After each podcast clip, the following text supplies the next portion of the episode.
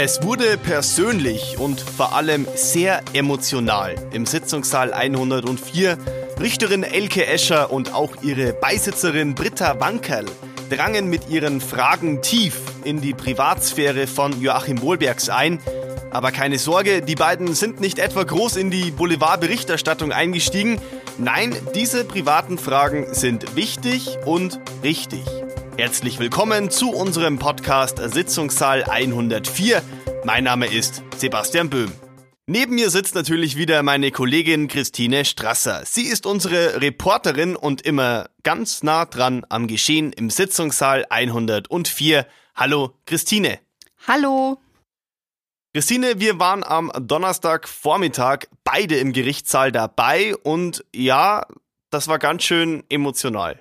Ja, auf dem Programmplan äh, eines Gerichts steht dann immer so ganz nüchtern persönliche Verhältnisse des Angeklagten und dahinter verbergen sich tatsächlich sehr emotionale Themen. Also Joachim Wohlberg sollte Auskunft geben oder musste Auskunft geben zu seiner finanziellen Situation, zu seiner privaten und beruflichen Situation. Und es geht dann auch wirklich sehr tief. Ich würde jetzt ganz gern allgemein mal noch vorausschicken, weil wir das Thema Emotionen im Podcast ja jetzt schon immer wieder auch angesprochen haben und mir da immer wichtig war oder ich halt erklärt habe, also mir ist eine Argumentation lieber, die möglichst sachlich ist, ähm, weil ich denke, ähm, das führt dazu, dass man die Argumente besser versteht und wenn es dann zu aufgeheizt wird, ähm, man dann von anderen Dingen abgelenkt wird. Jetzt ist es aber so, es geht ja schon vom Thema hier ähm, jetzt um eine, eine sehr persönliche Angelegenheit. Und ich persönlich finde, dass man sagen muss oder zuerkennen muss, dass jetzt ganz egal, ob äh, Joachim Wohlbergs einmal schuldig gesprochen werden sollte oder nicht, man einfach aus menschlicher Sicht sagen muss, alles, was da passiert ist, hat eine sehr menschlich tragische Seite. Und die haben wir heute zu hören bekommen. Ich spreche dieses Thema auch an, weil es eine Situation gab im Gerichtssaal. Angeblich hat ein Zuhörer in der Pause äh, vorgeworfen, dass diese emotionale Aussage nur Schauspielerei sei. Ich habe das nicht gehört, ich glaube du auch nicht. Ich habe es auch nicht gehört. Ähm, ich habe es aber, äh, also die Aussage von Joachim Wohlbergs oder die Aussagen habe ich jetzt, glaube ich, so wie du auch nicht als Schauspielerei empfunden. Genau, das würde ich nämlich auch einfach mal festhalten wollen. Ähm, das ist, also ich, wir können uns das als Außenstehende ja ohnehin schwer vorstellen. Aber ich ähm, denke mir eben einfach, da ist ein Mensch, der das gewohnt war, ein selbstbestimmtes Leben zu führen, der es auch gewohnt war, Entscheidungen zu treffen. Ich, natürlich, der war Oberbürgermeister unserer Stadt hier. Und dass das für diesen Menschen ein wahnsinnig tiefer Einschnitt war, in U-Haft zu kommen. Ich glaube, das kann jeder nachfühlen. Und ähm, da ist überhaupt keine Häme oder irgendwas in dieser Richtung angebracht. Dann frage ich jetzt einfach nochmal ganz allgemein nach, was wurde denn heute besprochen? Also ganz allgemein gesagt ging es um Einnahmen und Ausgaben, die Wohlbergs hat. Es ging um seine Ausbildung, seinen beruflichen Werdegang, sein, sein politisches Leben, seine Familie. Ähm, natürlich dann, wie schon angesprochen, um die Zeit äh, in der U-Haft und eben auch die Auswirkungen, die das auf ihn und sein familiäres Umfeld hatte. Aber es hat ja einen Grund, warum die Richterin und ihre Beisitzerin diese privaten Fragen stellten.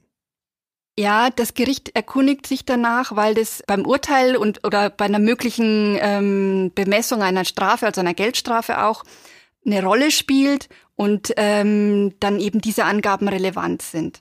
Also es geht auch darum, wie stark hat ein Angeschuldigter zum Beispiel jetzt in diesem Fall auch durch die starke Öffentlichkeit gelitten. Das kann man ja ohne weiteres sagen. Es gab eine dauernde Berichterstattung, das hatte Auswirkungen und Joachim Wohlbergs hat es ja auch im, im Gericht geschildert, dass ihn das belastet habe. Das heißt, diese hohe Belastung, die ein Mensch erfährt, vor allem ein Mensch, der OB einer Großstadt ist, diese mediale Berichterstattung, diese Öffentlichkeit, äh, dieser Druck, dieser öffentliche Druck, der auch auf die Familie ähm, ausgespielt wird, der kann dazu beitragen, dass das Urteil etwas milder wird, weil man sagt, dieser Mensch ähm, hat schon so viel erleben müssen und diesem Mensch sind auch sehr viele Perspektiven kaputt gemacht worden. Genau, genau so ist es.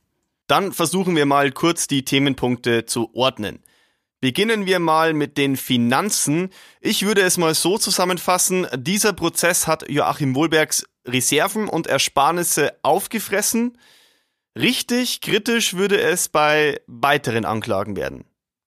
Ja, genauer gesagt sollte es zu weiteren Verfahren kommen. Wohlbergs hat gesagt, dass er sich die nicht mehr leisten könnte.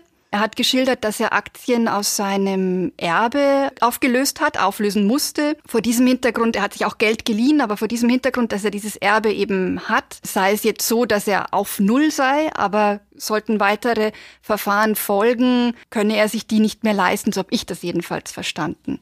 Ja, so habe ich das auch verstanden. Und äh, was ich ganz interessant fand, war der Hinweis, äh, er müsse ja verdammt aufpassen, von wem er sich dieses Geld leiht. Ja, er hat gesagt, dass auch da die Staatsanwaltschaft immer noch ein Auge darauf habe. Ja, bleiben wir gleich mal bei der Staatsanwaltschaft, denn genau die hat er bei diesem Themenpunkt auch stark kritisiert. Ja, genau, eben auch ähm, vor dem Hintergrund dieser finanziellen Aspekte. Er hat, ich würde es jetzt mal so ausdrücken, unterstellt, dass die Staatsanwaltschaft auch damit kalkuliert, dass einem Angeklagten irgendwann sozusagen die Luft ausgeht, weil auch kein Geld mehr da ist, um sich zu wehren. Und in seinem Fall unterstellt er, dass das eben genau so gewesen sei, dass bewusst ähm, die Fälle aufgesplittet wurden und auch das Ermittlungsverfahren in die Länge gezogen worden sei. Bekommt er eigentlich nur seine gesamten Prozesskosten im Falle eines Freispruchs zurückerstattet? Also ich bin da keine Expertin mal vorangeschickt. Die gesamten Prozesskosten wird sowieso schwierig. Aber bei einem Freispruch, das ist jetzt, wäre jetzt ein ganz einfacher Fall, ist es so, dass die Landeskasse, meine ich, die Kosten des Verfahrens und die Auslagen der Angeklagten trägt.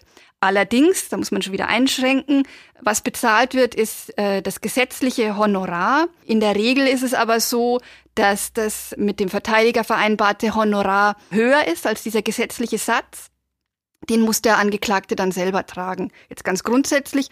Und dann gibt's verschiedene Vorschriften, die ich ehrlich gesagt nicht überblicke, was die Kostenerstattung anbetrifft oder Schadensersatzansprüche, wenn ein Verfahren eingestellt wird. Aber da fragst du mich jetzt zu viel, wie, was man da zurückbekommen kann oder nicht. Das ist dann aber auch, glaube ich, relativ schwierig. Kommen wir zu einem weiteren Punkt. Ich zitiere mal kurz. Es geht nur noch um Rückgrat. Das sagte Joachim Wohlbergs am Donnerstagvormittag im Gerichtssaal.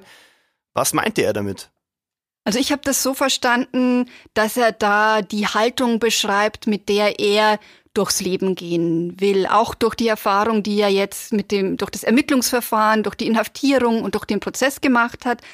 Er sagt, man müsse sagen, wie es ist und dabei eben Rückgrat behalten und sich nicht kleinkriegen lassen, weil also er zumindest hat beschrieben, dass er gar nicht mehr anders könne.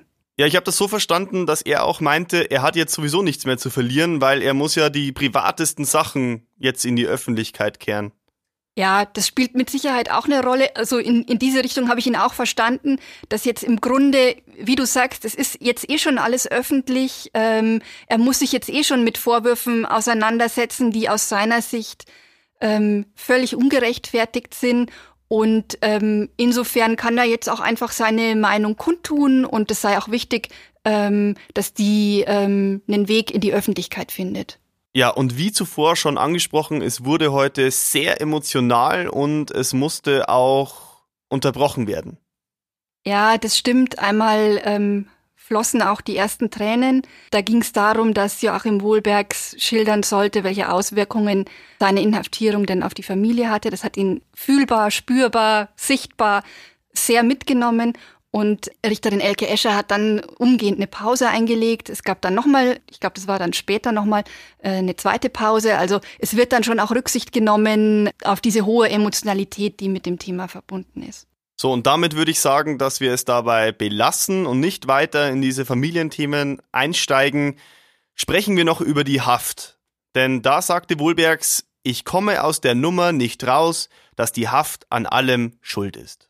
Ja, sie ist schon immer wieder ein Punkt, auf den dann immer wieder im Prozess zurückgekommen wird. Also es ist ja äh, unbestreitbar so, aufgrund dieser Haft ist Joachim Wohlberg suspendiert worden. Er kann aufgrund dieser Haft bis zum heutigen Tag sein Bürgermeister, Oberbürgermeisteramt nicht mehr ausüben.